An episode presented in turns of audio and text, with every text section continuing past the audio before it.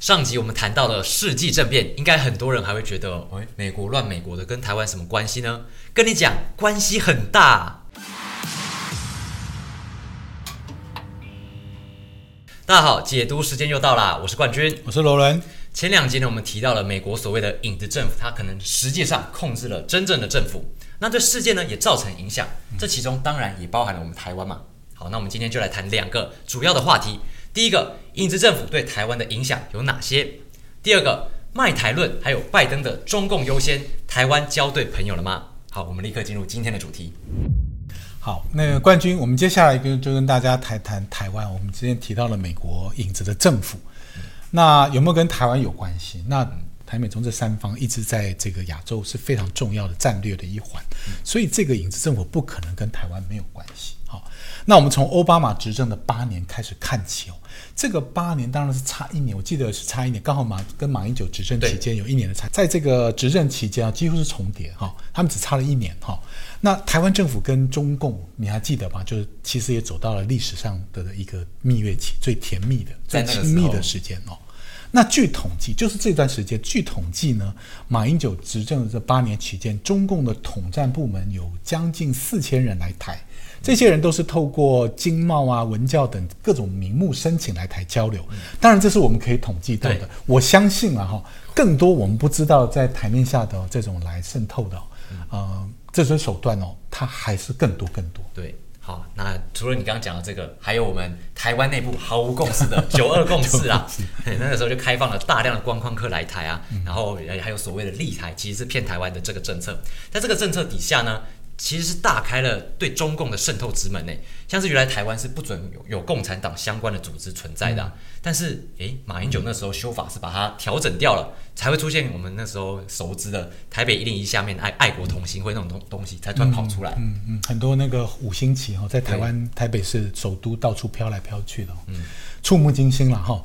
冠军，你有没有发现，其实，在台湾，呃，刚刚你提到了嘛，所以我们也知道，台湾跟美国发生差不多的事情。嗯，你看，都是政界啦、商界跟中共往来非常的密切。那其中利益瓜葛，当然就是真是分不清了。这十年来哈，我们呢政府哈，台湾政府跟美国建立的关系呢，虽然当然是共和党跟民主党都有，但是基础上它是建立在跟左派的这个基础，都是同一群人哦。台美关系都是跟左派。对对对对，那。这个这个这一群人里面，就是我们讲的影子政府，华盛顿沼泽。所以呢，台湾的政商势力难道没有搅和在里面吗？在我来说，我看一定是有的。诶，那这样听起来，其实还是中共的势力在全球的渗透，然后形成这个串联起来全这个全球的利益集团，然后就把台湾给包裹在里面。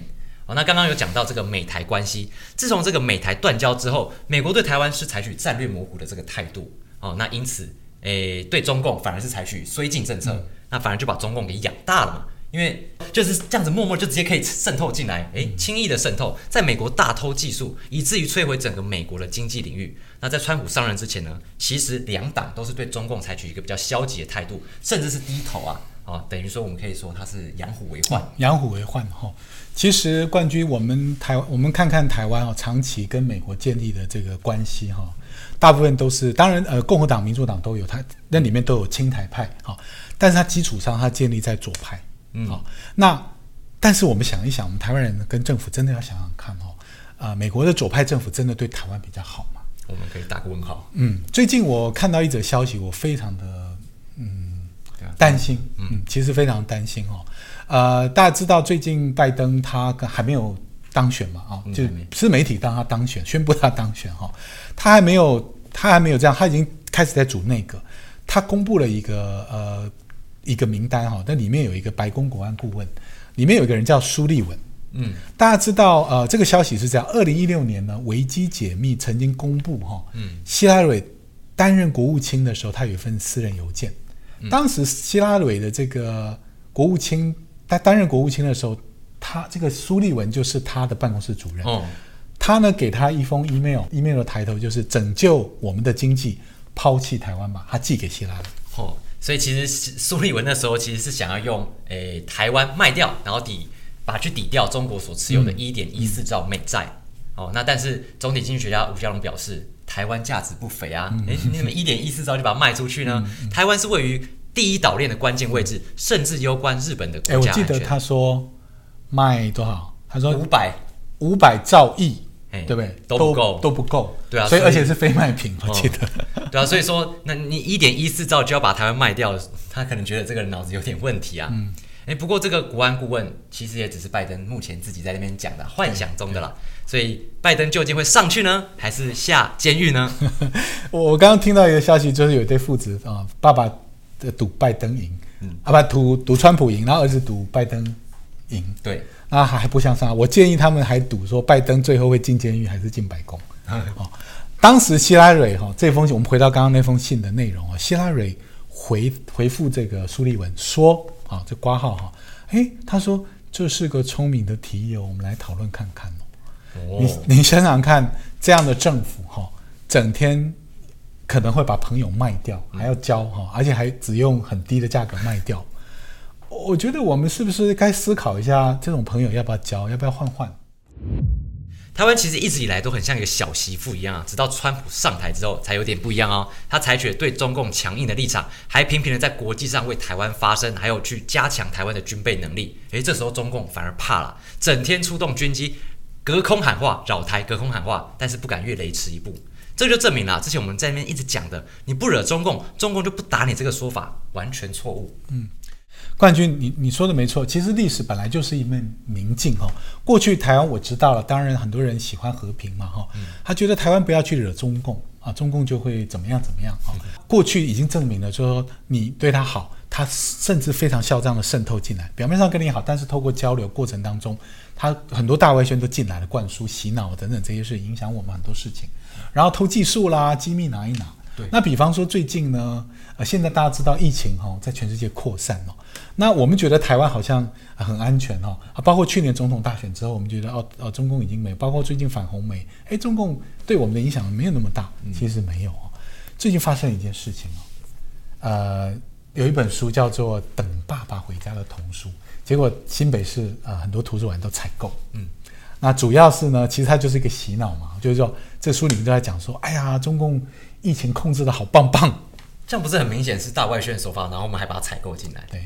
对，所以大家不要真的觉得，哦，台湾已经很安全了。其实渗透都还在进行之中。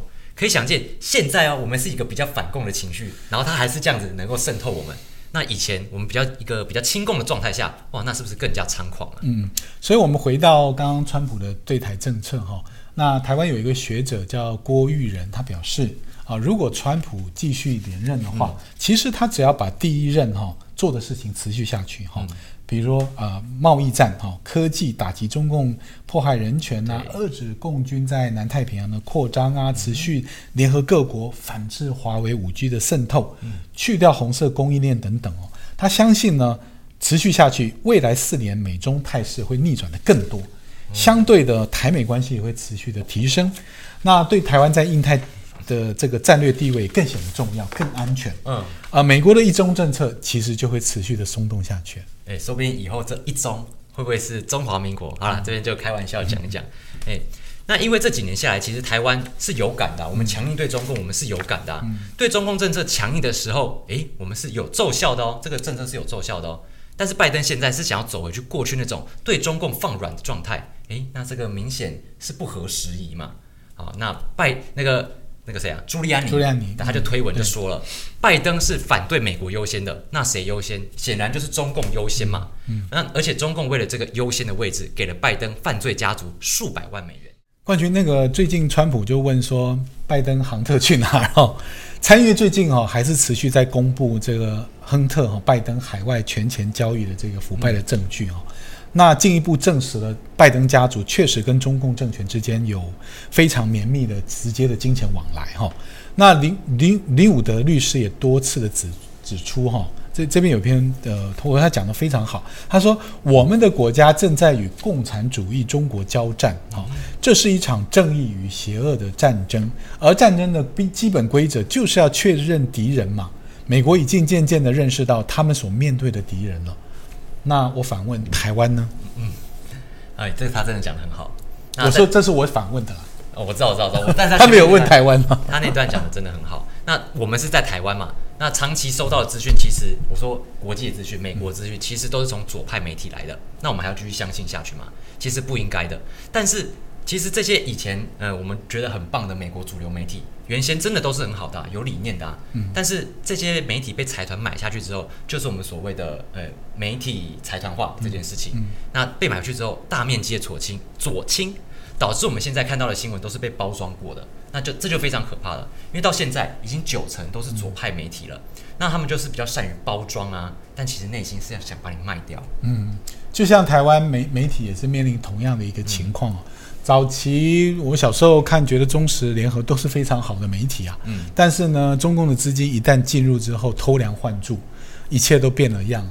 从这个十几年的历史去看，你就知道了。左派政府跟川普政府来比的话，大家想一想，你交的美国朋友哪一位才是真正好的？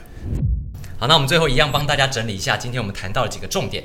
第一个，台湾近十年来与美国建立的关系都是跟左派建立的关系哦，因为那时候罗伦刚刚前面已经提到了嘛，这这近几年来，其实大部分都是左派在当政的啊、所以台湾自然而然就跟北左派走的比较近一点。